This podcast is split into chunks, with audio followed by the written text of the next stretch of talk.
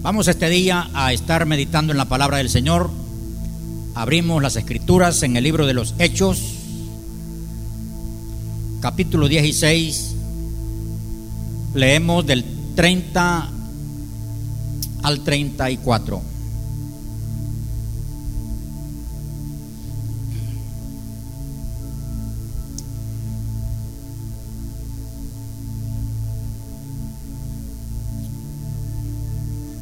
Dice así la bendita palabra del Señor. Y sacándolos les dijo, señores, ¿qué debo hacer para ser salvo? Ellos dijeron, cree en el Señor Jesucristo y serás salvo, tú y tu casa. Y le hablaron la palabra del Señor a él y a todos los que estaban en su casa. Y él tomándolos en aquella misma hora de la noche, les lavó las heridas y enseguida se bautizó él con todos los suyos. Y llevándolos a su casa, les puso la mesa y se regocijó con toda su casa de haber creído a Dios. Oramos, Padre. En el nombre de Jesús damos gracias por tener ese privilegio, Señor, de leer tu palabra. Tener el privilegio, Señor, de estar en un culto. Tener un privilegio de estar, Señor, en tu casa, adorándote y para recibir tu bendita y sagrada palabra. Espíritu Santo, háblanos, ministranos. Queremos, Señor, recibir la administración de tu palabra. Gracias, Señor. Amén y amén. Siéntense, gracias. El día de hoy hablamos un tema muy importante que yo lo, lo entiendo, pero muy importante saberlo, conocerlo y vivirlo. Sobre esa pregunta que dijo este hombre, el carcelero, ¿Qué debo hacer para ser salvo? El carcelero dice que tomó la espada y se iba a matar. Él se iba a quitar la vida. Porque él pensaba que todos los presos habían huido. Y si los presos habían huido, él iba a ser torturado por haber dejado, era cómplice de que los presos hubieran. Entonces él dijo, ¿para qué voy a soportar una muerte así de tortura? Mejor me meto la espada y aquí se acabó. Pero él dice que pegó un grito y le dijo, señores, antes de morir, ¿qué debo de hacer para ser salvo? Alguien escribió y dice, no hay, no hay tanto deseo de ser salvo en el momento de morir. Porque en el momento, momento de morir es donde nos encontramos con la realidad. Ahí sí que es la verdad.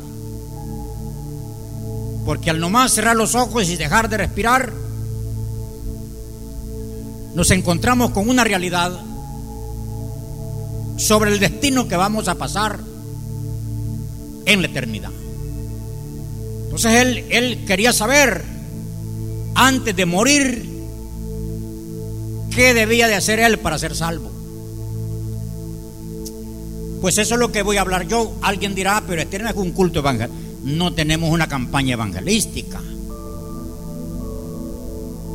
No está llena de amigos. Hay más cristianos.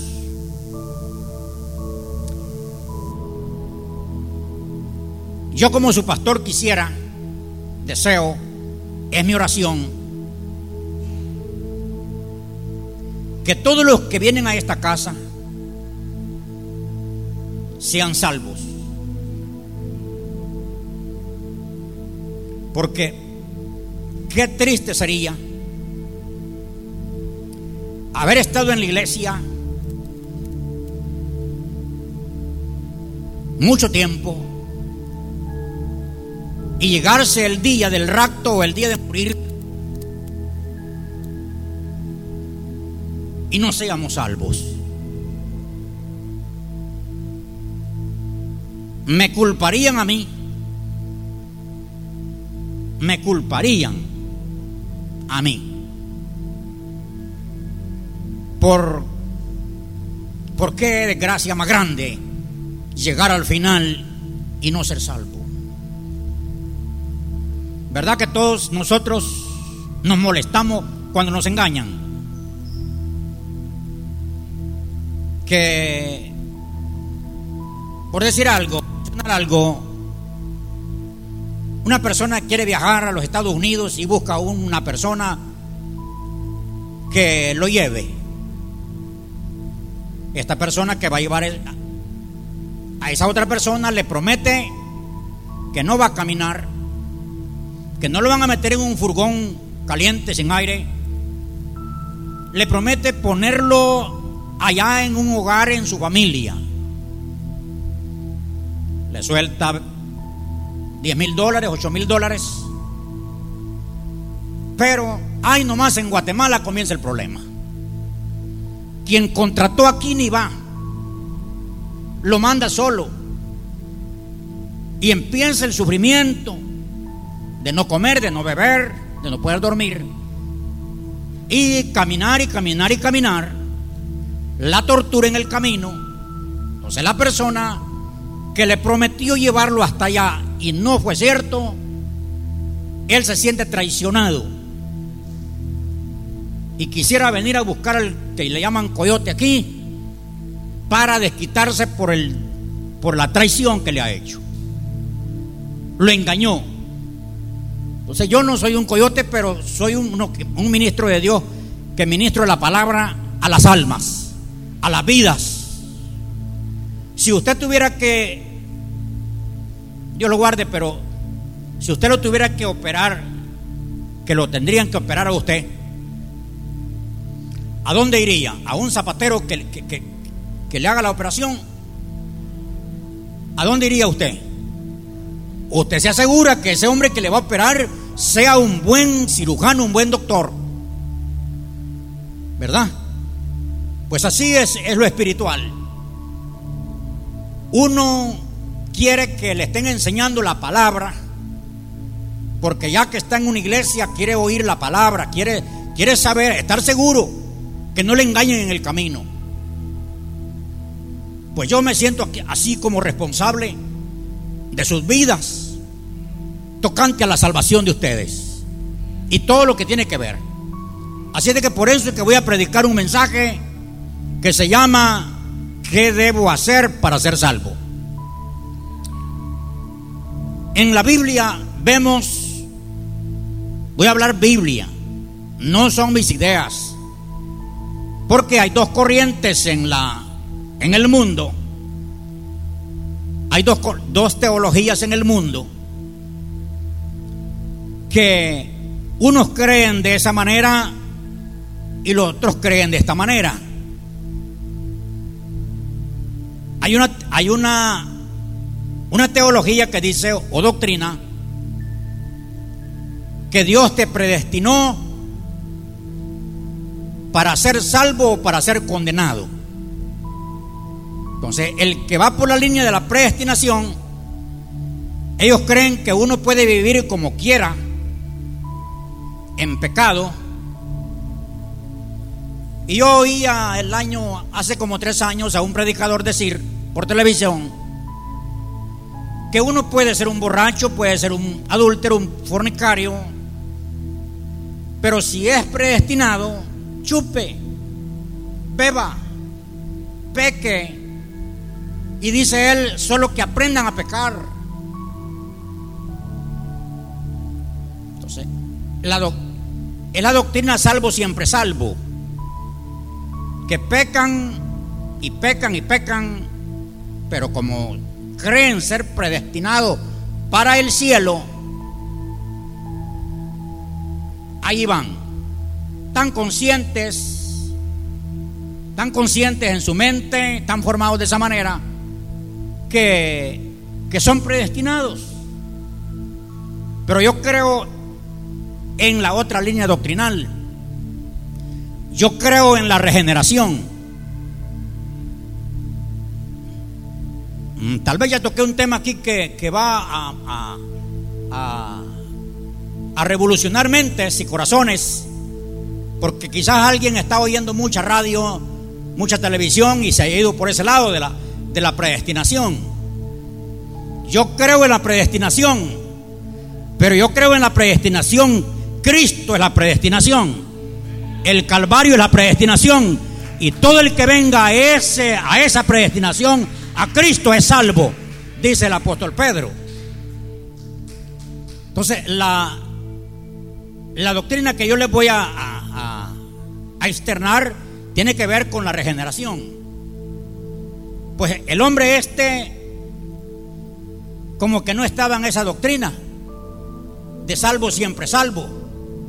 Porque él pregunta, ¿qué debo de hacer para ser salvo? como que no estaba definido. Pero ahí estaba Pablo y Sira, los apóstoles. Y Pablo le dice, cree en el Señor Jesucristo y serás salvo. Tú le dice y tu casa. Es porque hay una promesa. Si alguien de la familia es salvo, este tiene una promesa de Dios. Este va a trabajar a los suyos, como hizo el carcelero. Lo llevó a su casa porque dice que lo sacó. Lo llevó a su casa. Y estos en la casa le hablaron la palabra a los demás. Y dice que, creyeron en el Señor y también se bautizaron celebraron el haber creído en Dios, dice. Entonces, lo primero para ser salvo es creer en el Señor Jesucristo. Póngale atención a aún los que nacieron en los que nacieron en, en hogares cristianos. Porque la salvación no se hereda. Alguien dice, no, pero, pero, es, que, pero es que yo vengo de, una familia cristiana. Dios no tiene nietos, solo hijos. Y, y, no es otro que va a creer por mí. Yo tengo que creer para mi salvación. Entonces, lo primero es creer en el Señor Jesucristo. El Señor Jesucristo, después de resucitado, San Marcos 16, 15, les apareció a los apóstoles y les dijo, id por todo el mundo, todo el mundo, y predicad el Evangelio, y todo aquel que creyere y sea bautizado será salvo. Jesús está mandando a qué? A creer en Él en Cristo. Entonces dice, el que creyere y fuere bautizado será salvo. Entonces lo que está haciendo Pablo ahí solamente es obedeciendo lo que Jesús mandó a predicar el Evangelio y el que vaya creyendo se va salvando. Usted ya creyó, amén. Si no, pues al, al final usted pasa, hacemos la oración y usted se va a salvo el día de hoy. Romanos capítulo 10 dice, si confesamos con nuestra boca que, que Jesús es el Señor y creyeres en tu corazón que Dios le levantó de los muertos, serás salvo. Porque con el corazón, dice, se cree para justicia y con la boca se confiesa para salvación. Entonces, hay que creer en Cristo que, que Dios lo levantó de los muertos y hay que confesarlo con la boca, cuando uno dice, recibo al Señor Jesucristo como mi único y suficiente Salvador de mi alma. Me arrepiento de mis pecados. Y ahí uno sigue la oración pidiéndole al Señor que entre a la vida, que lo escriba en, en el libro de la vida y que va a vivir para Él. Entonces está creyendo y confesando. Está actuando en fe y está confesando que recibe a Cristo. Póngale atención a esto, no se me vaya a ir en su mente, porque esto es muy importante lo que estoy diciendo. Esto es eterno lo que estoy diciendo. Esto es de vida y muerte lo que estoy diciendo. Si usted cree salvo y si no dice la Biblia, más el que no creyere será condenado. Otro día yo le voy a hablar de la condenación, porque muy poco estoy hablando de la condenación. Entonces tengo que hablar de, la condenación. Voy a ver si consigo la película El infierno. Solo que tienen que venir con, el corazón bien, porque eso, el que no anda bien, el corazón le pega paro al ver. Y esto que no es, la, no es tanta verdad, la película. Cómo están las almas en el infierno. Entonces tenemos que creer en Cristo, confesarlo con nuestra boca que lo estamos recibiendo. La salvación se obtiene solo por medio de Jesucristo.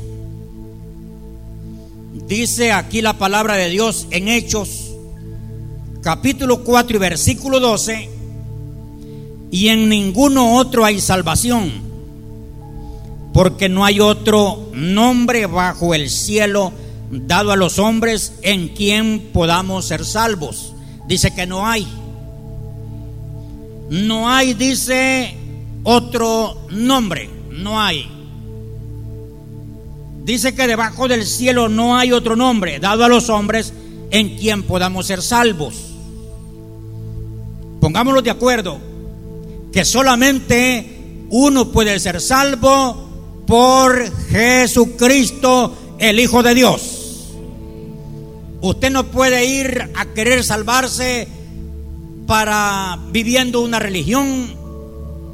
Usted no se puede salvar creyendo en la mamá de Cristo, ni en el padrastro de aquí de la tierra, ni creyendo en ángeles, existen los ángeles, pero ellos no pudieron venir a la tierra a salvar, porque en el cielo hubo como una sesión. ¿A quién, ¿A quién enviaré y quién irá por nosotros? El mundo estaba condenado por el pecado de Adán y Eva. En el cielo veían la tierra, veían la humanidad no salva No podían enviar un ángel porque un ángel no tiene cuerpo. Los ángeles toman cuerpo cuando, cuando es necesario que los vean. Aquí entre nosotros hay ángeles, pero usted no los ve. Lo va a ver aquel que necesita que lo vea. Entonces, quizás un querubín dijo yo voy. Pero el padre le dijo, no, no, es que tú no eres carne. Porque ya estaba definido desde antes de la fundación del mundo que tenía que morir, ser inmolado, derramar la sangre. Cristo ya sabía que venía. Entonces ni un ángel pudo. Entonces Cristo dijo, heme aquí, envíame a mí.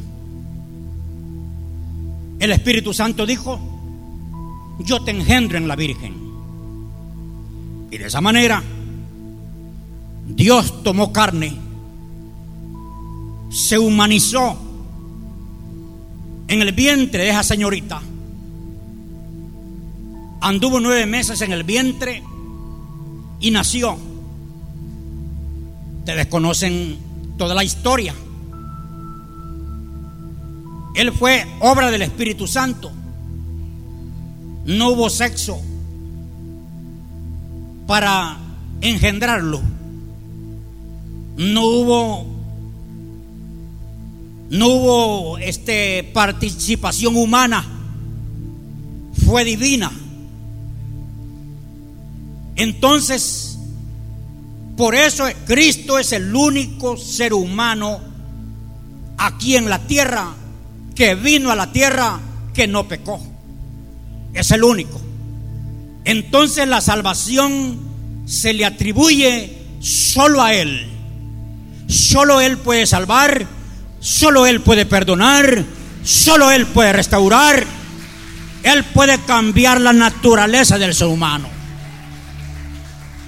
Pues allí está viniendo sangre a salvar sangre. Esa es una dimensión preciosísima. Cristo, humano, con sangre, a derramar sangre para salvar los que tienen sangre. No pudo ser un ángel. Por eso es que no hay otro nombre. Y Cristo dijo, yo soy la puerta, porque Él se colocó un día como pastor de las ovejas. Yo soy la puerta, dijo. En los corrales de ovejas, llamémoslo así, había una puerta. Y esa oveja salía si el pastor quería, entraba si el pastor quería. Entonces él se coloca como una puerta. Yo soy la puerta, dice. El que por mí entrare, dice, será salvo. Está diciendo Juan 10, versículo 9. Entonces Jesucristo es la puerta. Yo no puedo salvarme de otra manera. Yo no puedo salvarme haciendo buenas obras. Hay hombres en el mundo que han hecho grandes y buenas obras. Como por decir algo, el, el doctor Benjamín Blum regaló un gran hospital donde se atienden los niños. Es una gran obra. El doctor Rosales hizo una gran obra donando un hospital que lleva su apellido. Y así hay personas que han dado han hecho grandes obras para la humanidad, pero lastimosamente, ya vamos a leer lo que dice, o leámoslo, ya Efesios capítulo 2 y versículo 8. Dice ahí la palabra que no es por obras para que nadie se gloríe. ¿Se imagina usted que la salvación sea fuera por obras? ni uno de ustedes estuviera aquí.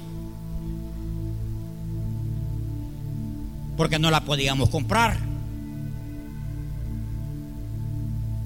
No la podíamos comprar. ¿Cómo dice?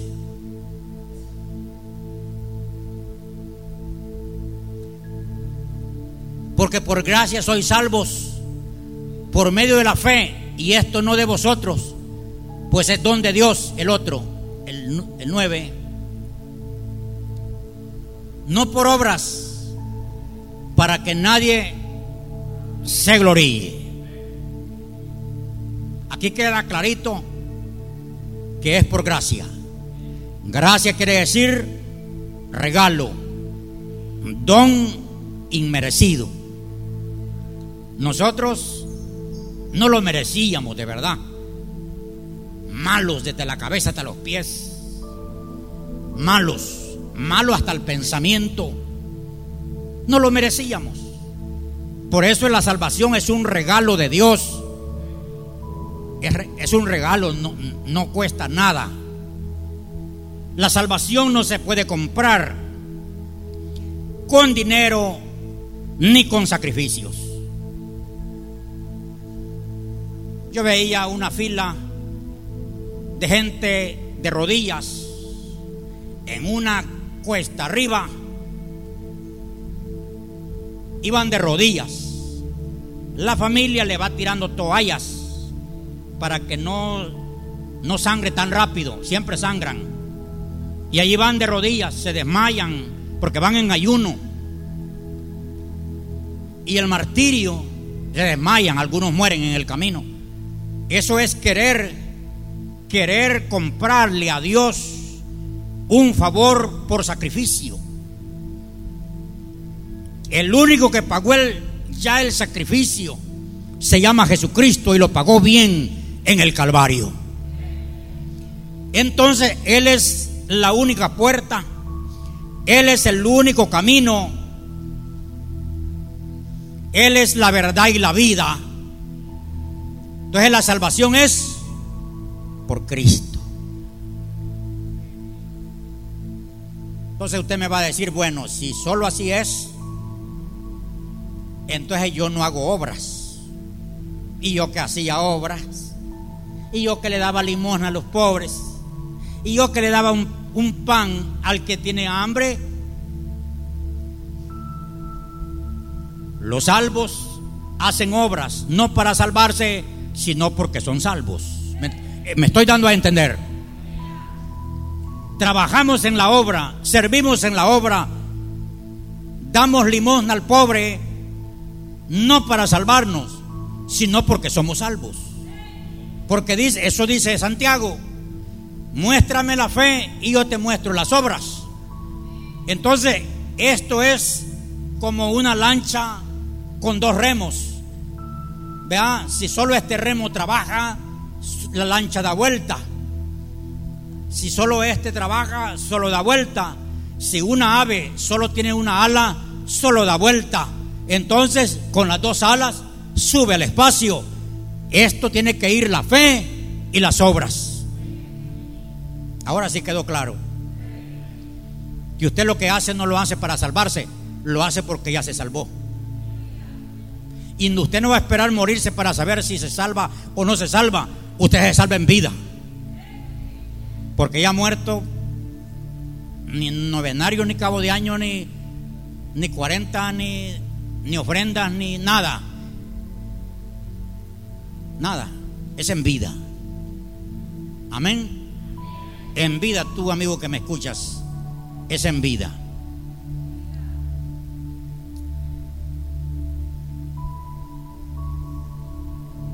Dice el apóstol Pablo, creemos que por su gracia, que por la gracia del Señor Jesús, seremos salvos. Entonces la gracia nos salva, no nos cuesta nada, ni un ayuno, ni una ofrenda, ni un diezmo. ¿Verdad? Aquí, aquí se van bien los que no, los que no diezman. ¿verdad? Estoy bien, dice. Ah, sí, esto, ah, pues pienso bien yo. Nosotros ofrendamos y diezmamos porque somos salvos. No, no por ley ni por gracia. Diezmamos por puro agradecimiento. Ofrendamos igual por puro agradecimiento.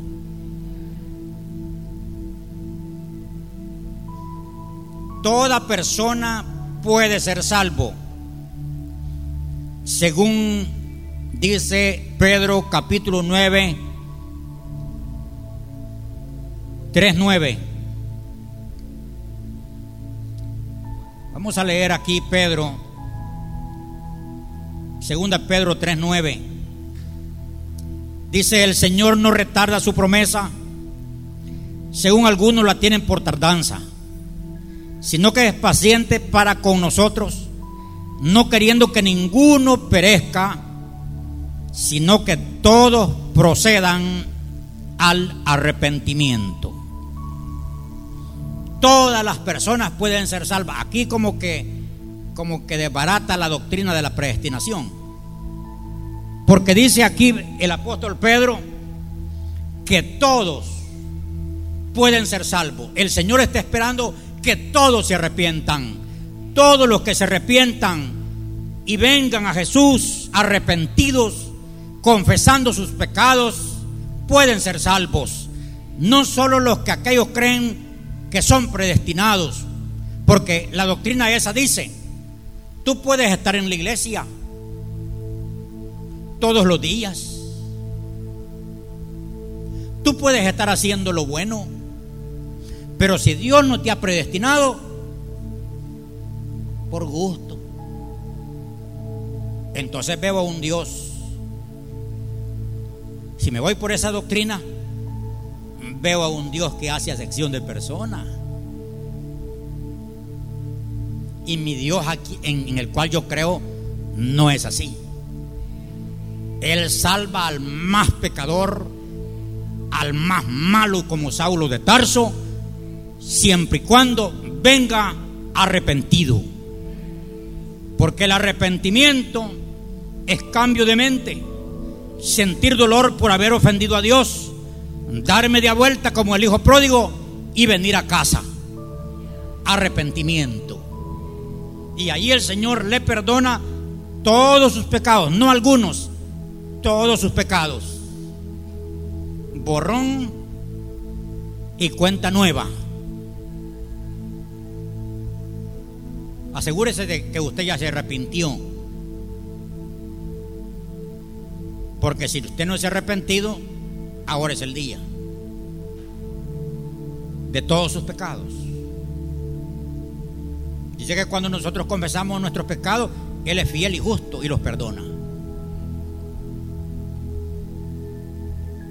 ¿Qué debo de hacer para ser salvo? Juan capítulo 1 versículo 12. A los suyos vino y los suyos no lo recibieron. Mas a todos aquellos que le recibieron son llamados hijos de Dios. Entonces Jesús vino y su pueblo no lo recibió. Pero todos aquellos que lo hemos recibido, el Señor dice que somos llamados hijos de Dios. Somos hijos de Dios.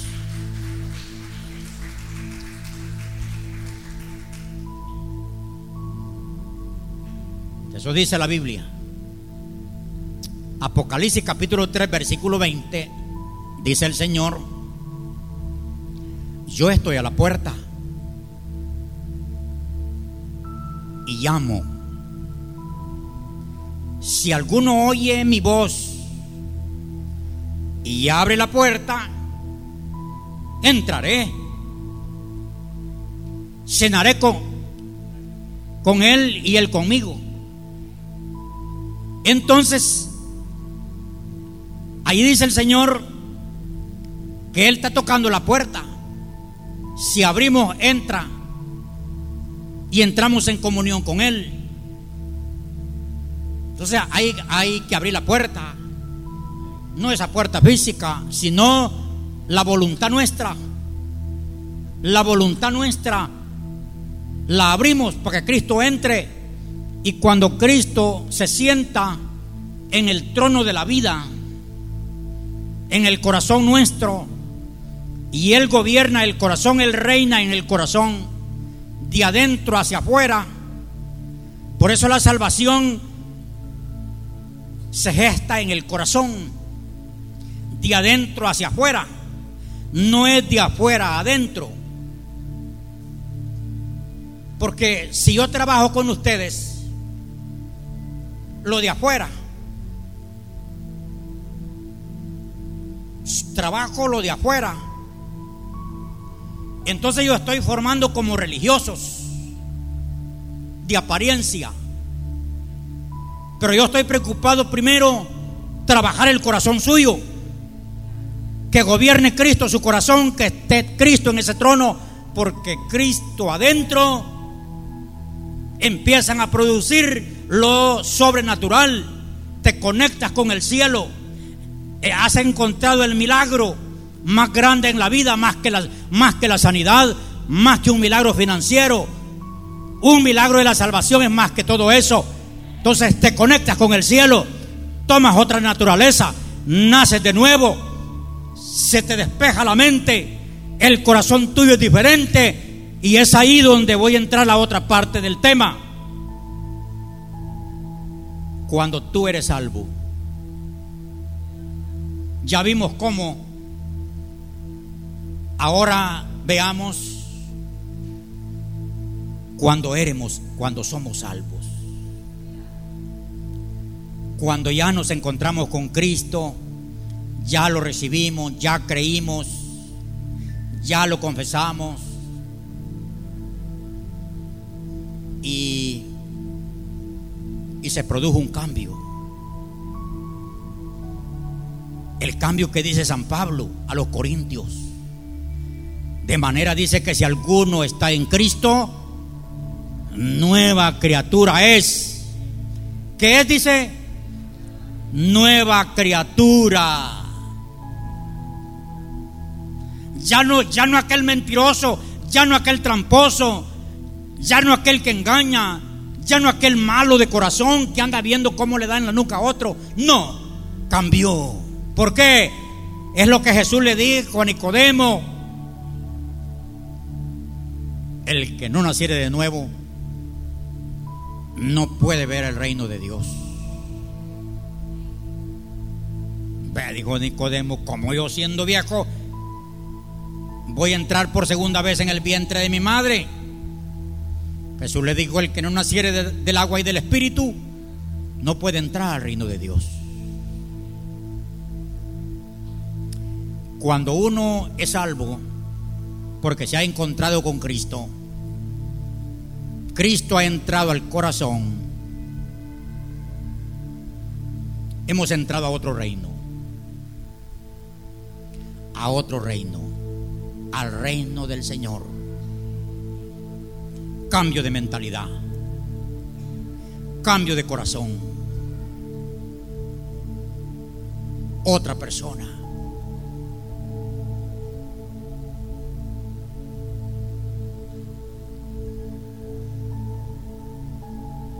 Cuando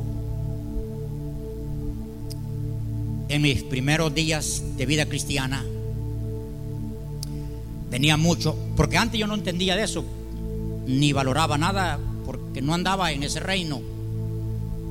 Pero cuando ya vine al reino de Cristo, vi cómo las personas cambiaban. Cómo las personas de un día para otro ya eran otros. Y eso fue lo que me trajo a mí a Cristo. Porque mi amigo recibió a Cristo y esa semana mi amigo era muy diferente. Como que lo habían pasado por una máquina, había salido, otro. Ya no malas palabras, el pensamiento bien diferente, el trato bien diferente. Y a mí no, no me bastó y le dije, Ángel, ¿qué has hecho? Le dije, para cambiar. Él solo me dijo, soy creyente. Soy creyente. Entonces yo dije, al ser creyente, uno cambia. Allí nació fe en mí. Y mi hermana me llevó al culto. Y más que ese predicador estaba hablando del hijo pródigo, me estaba pegando de verdad mi vida. Y cuando él dijo, amigo que estás en este culto, ven a Cristo. Sí, hermano, corriendo para el altar a recibir a Cristo.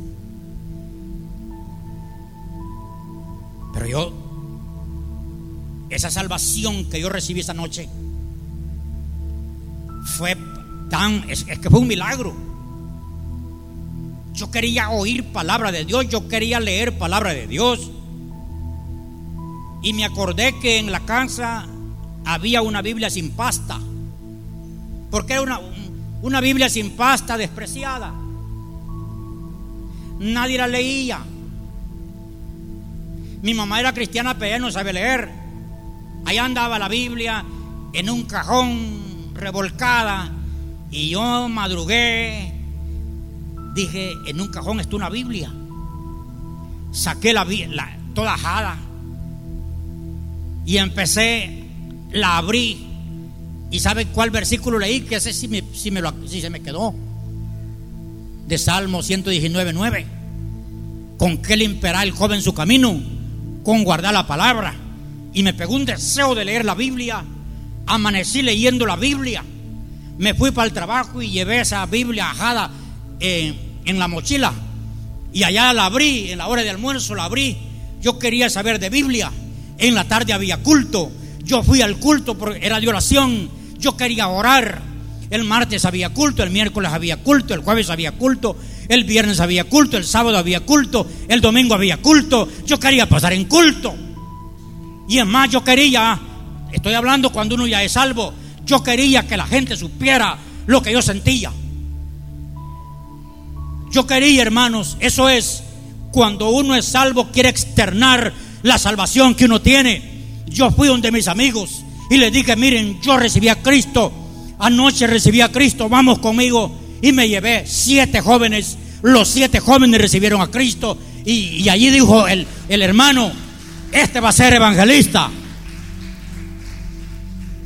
Yo quería, y, miren, sin saber nada de Biblia, ignorancia. Sí, cuando uno comienza, se comienza. Me fui para el parque de Ciudad Barrios. Me llevé a aquellos siete jóvenes. Porque uno de ellos me dijo, vi que yo tuve una revelación, lo vi en el parque de Ciudad Barrios predicando. Era el tiempo de la guerra, hermano. Era en el 80, 81, donde amanecía gente por todo el monte muerto. Era un tiempo bien feo. Nosotros fuimos y eh, empezamos a cantar. En ese tiempo yo cantaba, era ministro de alabanza.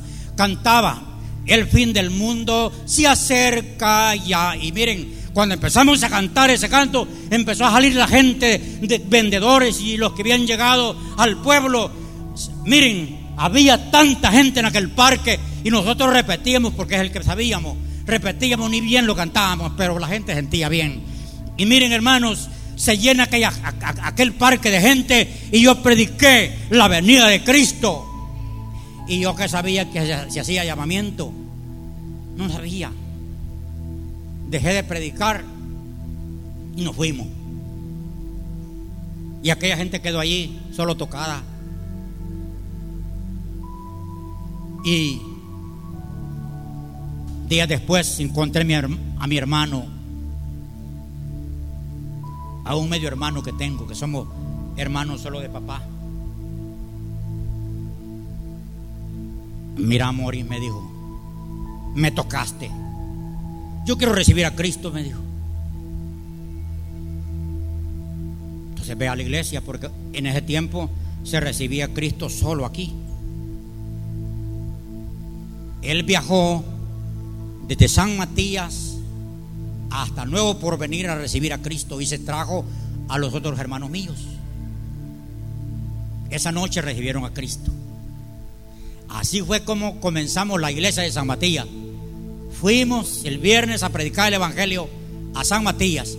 Llevamos una bocina con una batería y pusimos himnos y la gente empezaba a salir de las casas porque la alegría podía ser el culto y empezó la gente a recibir a Cristo. Yo quería externar lo que sentía. Yo quería que la gente se diera cuenta de lo que yo sentía. Cuando uno es salvo, quiere externar lo que ha recibido. De gracia recibiste, da de gracias. El gadareno libre, salvo por Cristo, él le dijo a Cristo, déjame ir contigo. El Señor le dijo, no, ve a los tuyos y cuéntales cuán grandes cosas ha hecho Dios contigo. Dice que este se fue a Decápolis. Comenzó ahí la predicación. Y allí va de ciudad en ciudad, externando lo que había recibido. Cuando uno es salvo, externa esa salvación. La predica porque quiere que otros vengan. Yo quiero desafiarte. Si tú eres salvo, si tú tienes la convicción de que eres salvo, tú te conviertes en un predicador, en un evangelista. Aunque no tengas carnet, aunque no te hayan hecho una ceremonia en la iglesia, tú eres un evangelista. Tú cuando hablas con la gente le hablas de lo que, de lo que has recibido. Porque tú no puedes estar sin que otro sepa lo que has recibido. Porque hay una nueva naturaleza de reino en ti. Tú no puedes estar callado. Tú no puedes ocultar ese gran regalo.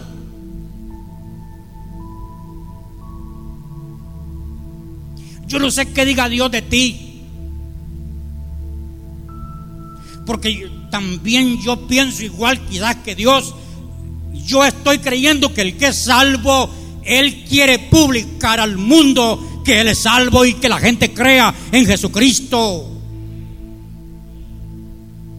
¿Cómo vamos a, cómo vamos a esconder esto que hemos recibido? No, no podemos. Yo no sé si tú estás callando.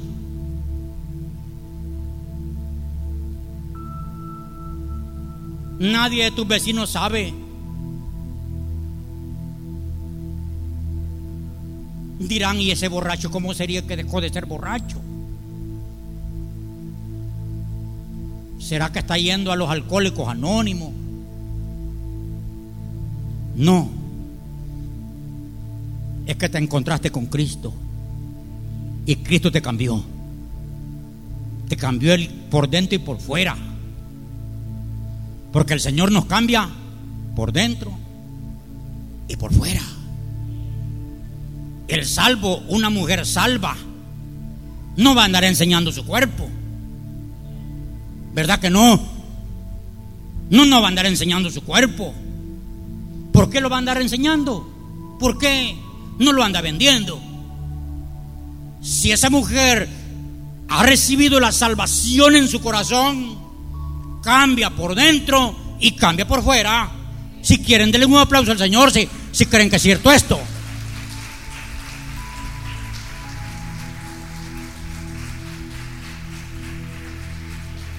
Más fuerte que si es para Dios. Si es para mí, solo uno era.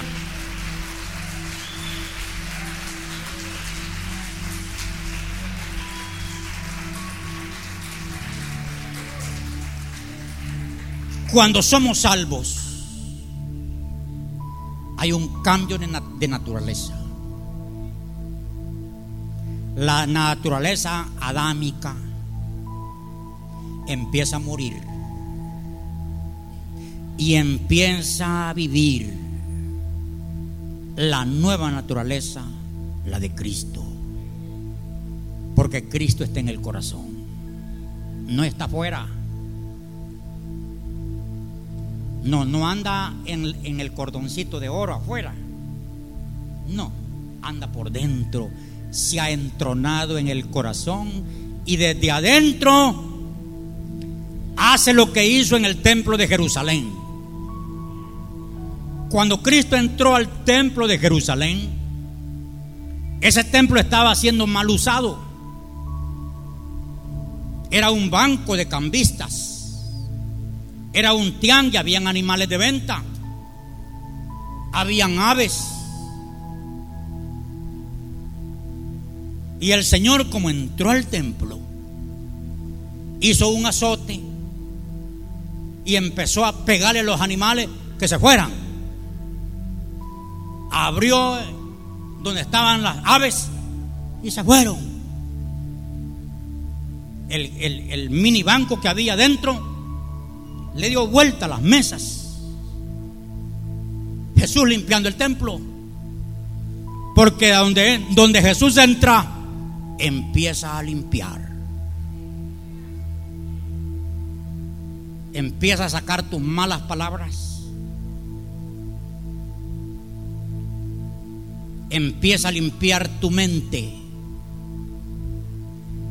Te empieza a poner la mente de Cristo. Empieza a limpiar tus ojos de adulterio Limpia tus manos de robo. Limpia tus pies de ir al mal. ¿Qué más? Limpia tus oídos. Tú ya no quieres ser basurero del diablo, no quieres ser, basurero de chambre y de etcétera. Tú quieres oír palabra. Tú quieres oír un canto. Cambio de naturaleza en tu vida. cuando tú eres salvo.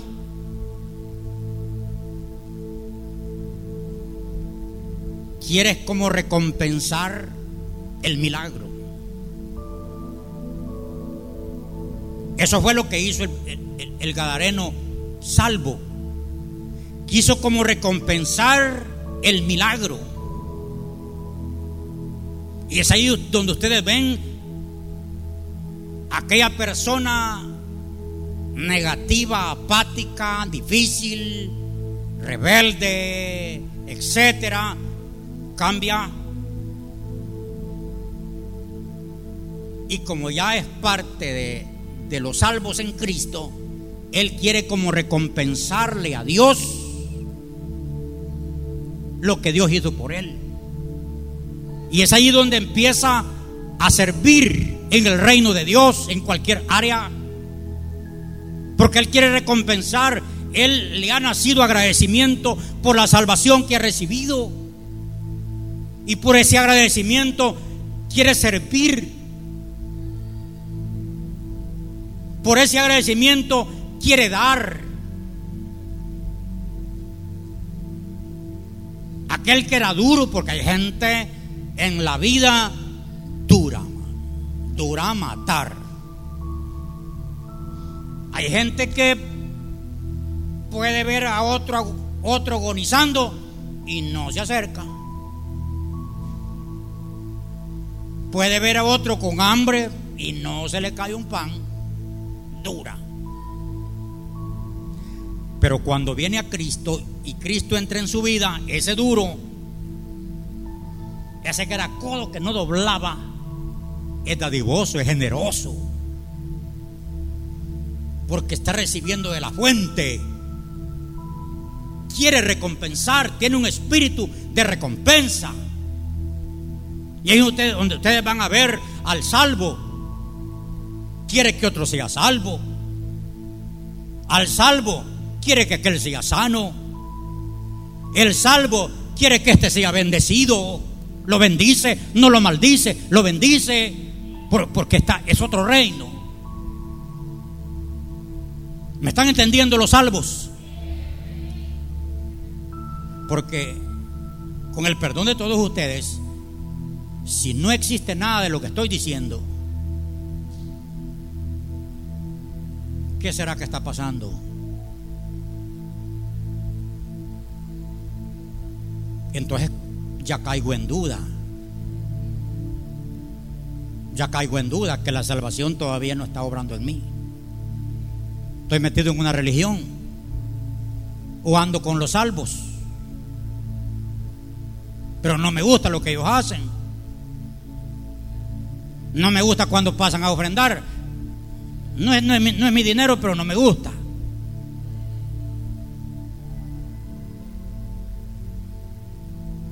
Los salvos quieren servir. A mí no me gusta porque ya me van a querer meter a eso. Pero si soy salvo, yo quiero servir. Yo quiero servir en el reino de Dios.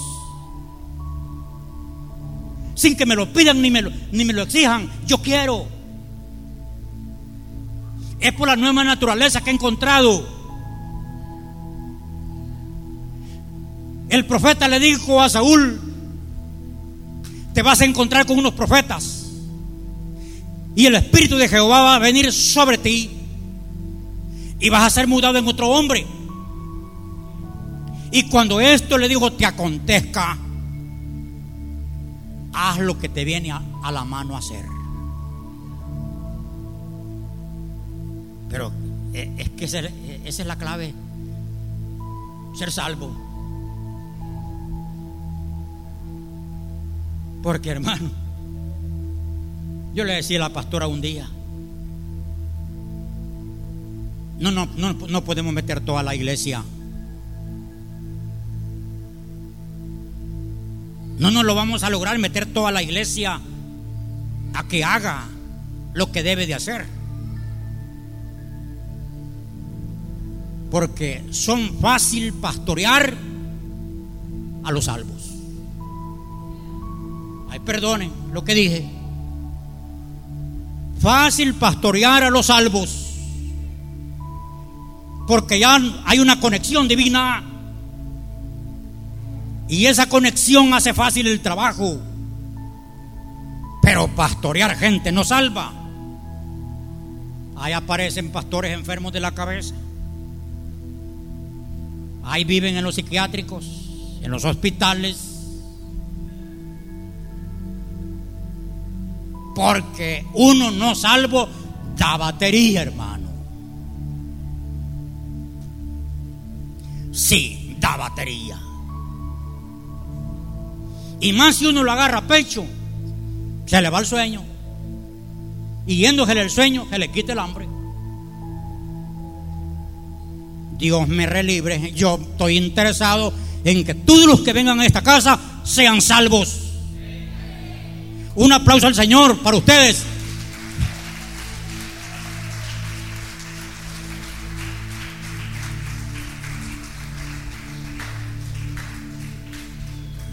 Un salvo no hay que decirle adora, le nace adorar, le fascina. Un salvo como ha entrado en comunión con el cielo, con el Padre, quiere esa comunión. El salvo quiere cuidar ese regalo. Como dice el escritor a los hebreos. Voy a leerlo.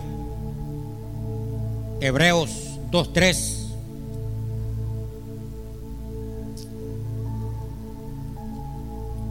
Dice así, miren.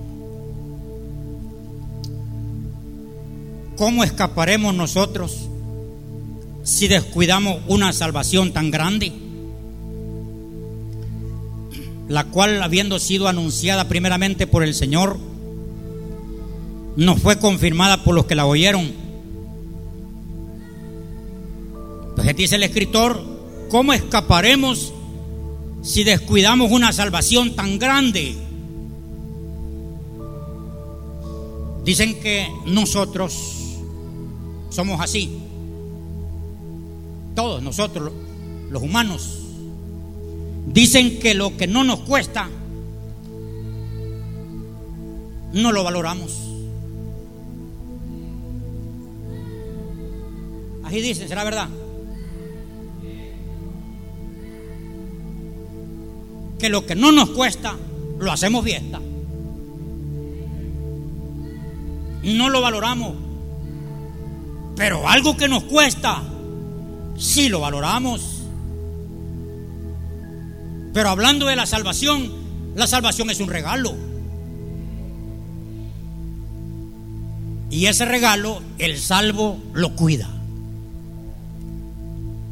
Pablo o Pedro dice que debemos de ocuparnos en nuestra salvación con temor, dice, y temblor.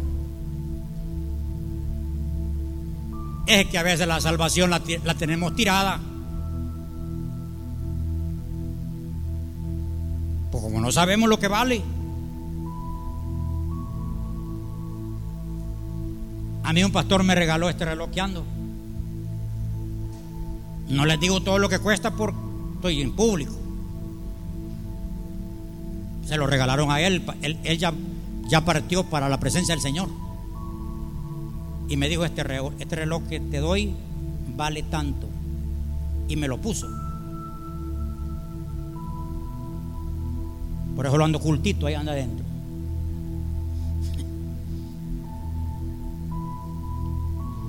Este reloj lo cuido.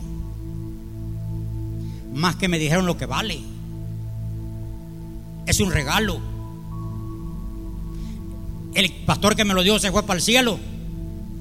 Ya no me va a dar otro. Entonces yo lo cuido. Cuando se me le acaba la batería, voy y que le pongan otra. Estimo mucho el regalo. Pero que si yo dijera, un regalo, debajo de la cama.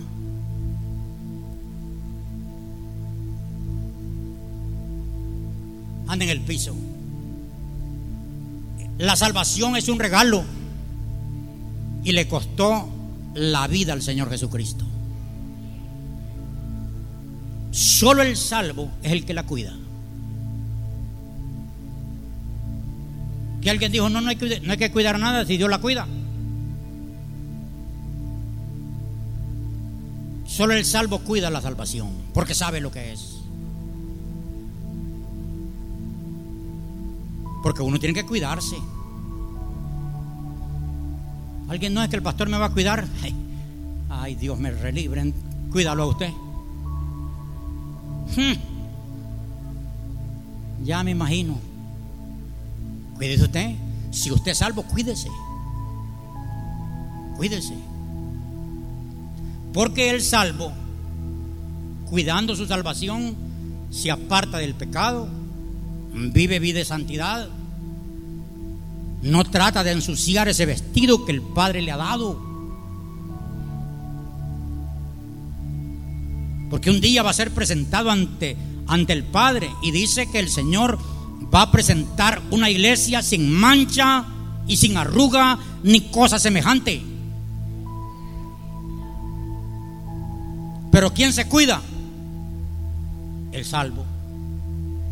Es como los papás que quieren tener la niña bonita, ya tiene 15, 20 años, porque ellos quieren traerla un día al altar, ellos quieren tener esa honra y, y no hayan que hacer con la niña y un mero, mero descuido.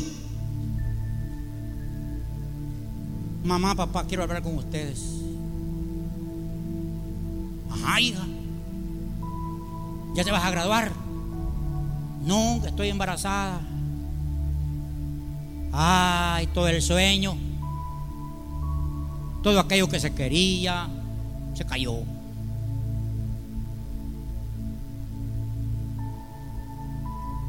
¿Qué dirá el Señor con, con la gente? ¿Cómo andan mi salvación? Lo que les di, lo que les hice. En el piso anda. Mal testimonio de boca en boca.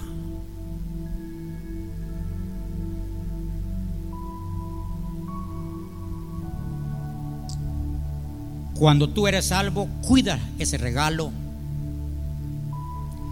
Cuando tú eres salvo, sirves al Señor sin quejarte. Ay, al oír la iglesia, Padre, toda la iglesia del Señor, una quejazón, uy, que está muy largo, que mucha calor, no encienden los aires, que no va el bus, que el pastor mucho se alarga. Y el Ministerio de Salud dijo que solo una hora tiene que ser y ya lleva, ya lleva más de una hora de predicación. Y ya que vinieron, y como solo el domingo es, pues coman. Coman palabra de Dios. Yo ya oré por ustedes que el que entre por esas puertas no va a ser enfermo aquí. No es foco de contaminación aquí. ¿Lo podría decir usted en fe? La casa de Dios no es foco de contaminación del coronavirus. Esta casa es un hospital que el que entra se sana porque aquí está el poder de Dios.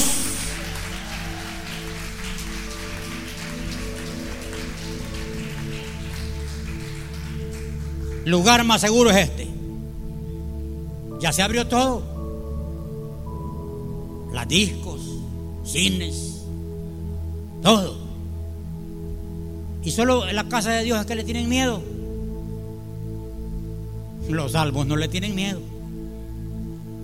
Pagan el precio que tengan que pagar por agradecimiento.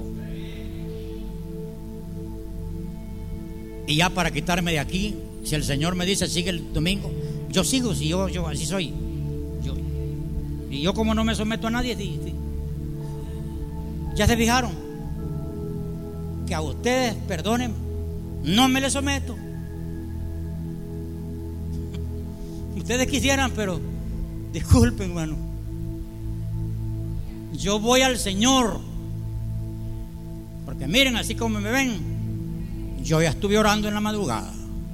Señor, úsame. Yo no quiero estar hablando disparates ni cosas mías. Voy a hablar tu palabra. Yo voy al Señor. Y si el Señor me dice, sígale, pastor, le sigo. Y si Él me dice, ya, ya quedó claro. Entonces sigo otro tema que Él quiere. ¿Son amigos míos? Gracias.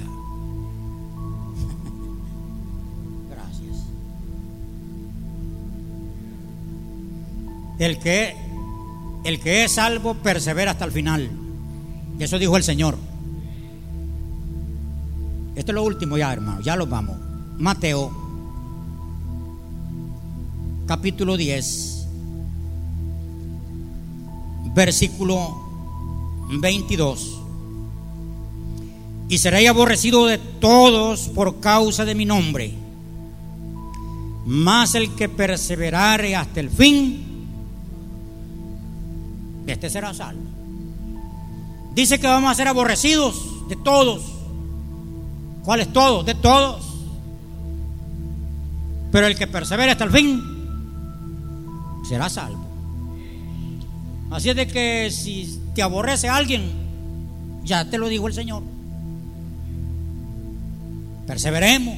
Si somos salvos, no hay nada que nos desubique. No hay nada que nos quite. Si somos salvos, eso no quiere decir que no te tropezaste y caíste, pero como eres salvo te levantas. Porque tú no, no tienes vestidura de impío, tienes vestidura de salvo. Pedro lo negó y después se arrepintió. Falló y los humanos fallan, pero la salvación te trae. No te puedes quedar. Vaya, si usted agarra una oveja de esas blanquitas, bonitas, peluditas, y la va a meter al chiquero de los cerdos, los cerdos se meten en el charco y solo dejan el muy respiradero afuera. hasta hacen borlo así en el charco. Porque la naturaleza de ellos es esa. Lodo, los fresquitos. La oveja no. Métela, nada. Se sale del charco, se sacude, se rasca en los parrones porque su naturaleza no es esa. El salvo no puede estar en el mundo